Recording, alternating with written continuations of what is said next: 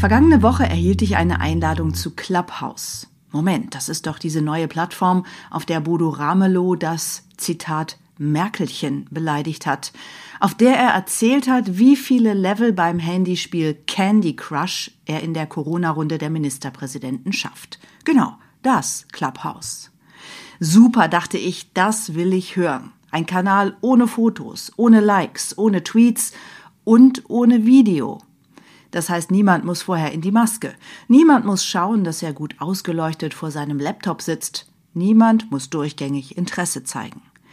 Ein Medium wie gemacht für diese Zeit, wo die meisten schon zu lange nicht mehr beim Friseur waren. Auf Clubhouse gilt das gesprochene Wort und ob ich da im Anzug mitrede oder im Schlafanzug, das hört doch eh keiner. Könnte man denken. Ich bin da anderer Meinung. Gemütliche Kleidung hört man zwar nicht immer unmittelbar in der Stimme, aber sie verführt zum Plaudern. Das Informelle der Kleidung unterstützt das Informelle des Austausches.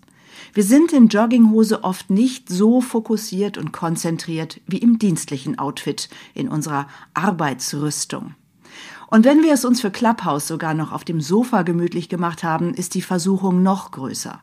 Die Grenze zwischen persönlichem Austausch und privaten Details verschwimmt schneller. Spätestens dann höre ich es auch in der Stimme, dass es hier kuscheliger wird und es nicht mehr auf jedes Wort ankommt. Je später der Abend, desto kuscheliger. Darauf setzt Clubhouse natürlich, das wollen die Teilnehmenden und es ist so lange okay, wie es jedem Redner bewusst ist. Auch Clubhouse ist eine öffentliche Veranstaltung.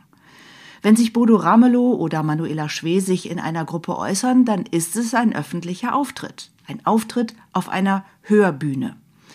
Dann wirkt es natürlich sympathisch und nahbar, wenn auch mal etwas Persönliches erzählt wird. Nur sollte bitte niemand annehmen, dass die privatesten Äußerungen behandelt werden, als wären sie streng vertraulich. Das ist noch nicht mal in den Gruppen der Fall, die sich mit der Pflege exotischer Pflanzen beschäftigen oder mit lustigen WG-Erlebnissen. Hörbar ist auch die Tendenz, sich zu verquatschen, dass also manche Redebeiträge viel länger sind als gut und als nötig ist für die Zuhörer und für diesen speziellen Kanal. Da wird dann ellenlang die persönliche Meinung kundgetan und noch eine inhaltliche Schleife und noch ein persönliches Detail. Und weil man den eigenen Worten nicht vertraut, sagt man das Gleiche jetzt nochmal mit anderen Worten. Puh, das nervt ja schon im richtigen Leben in der Live-Kommunikation, hier aber erst recht. Wer auf Clubhouse wirkungsvoll kommunizieren will, der sollte das beherzigen, was im digitalen Raum ohnehin gilt. Es muss kürzer, relevanter, emotionaler sein, sonst wird's anstrengend. Kürzer bedeutet schneller auf den Punkt, nicht jedes Detail, nicht noch das fünfte Argument und bitte nicht die x-te Wiederholung für diejenigen, die später dazugekommen sind.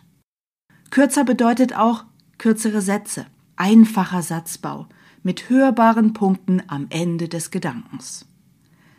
Relevanter bedeutet das, was mir wirklich wichtig ist, das vertrete ich kraftvoll und mit Nachdruck.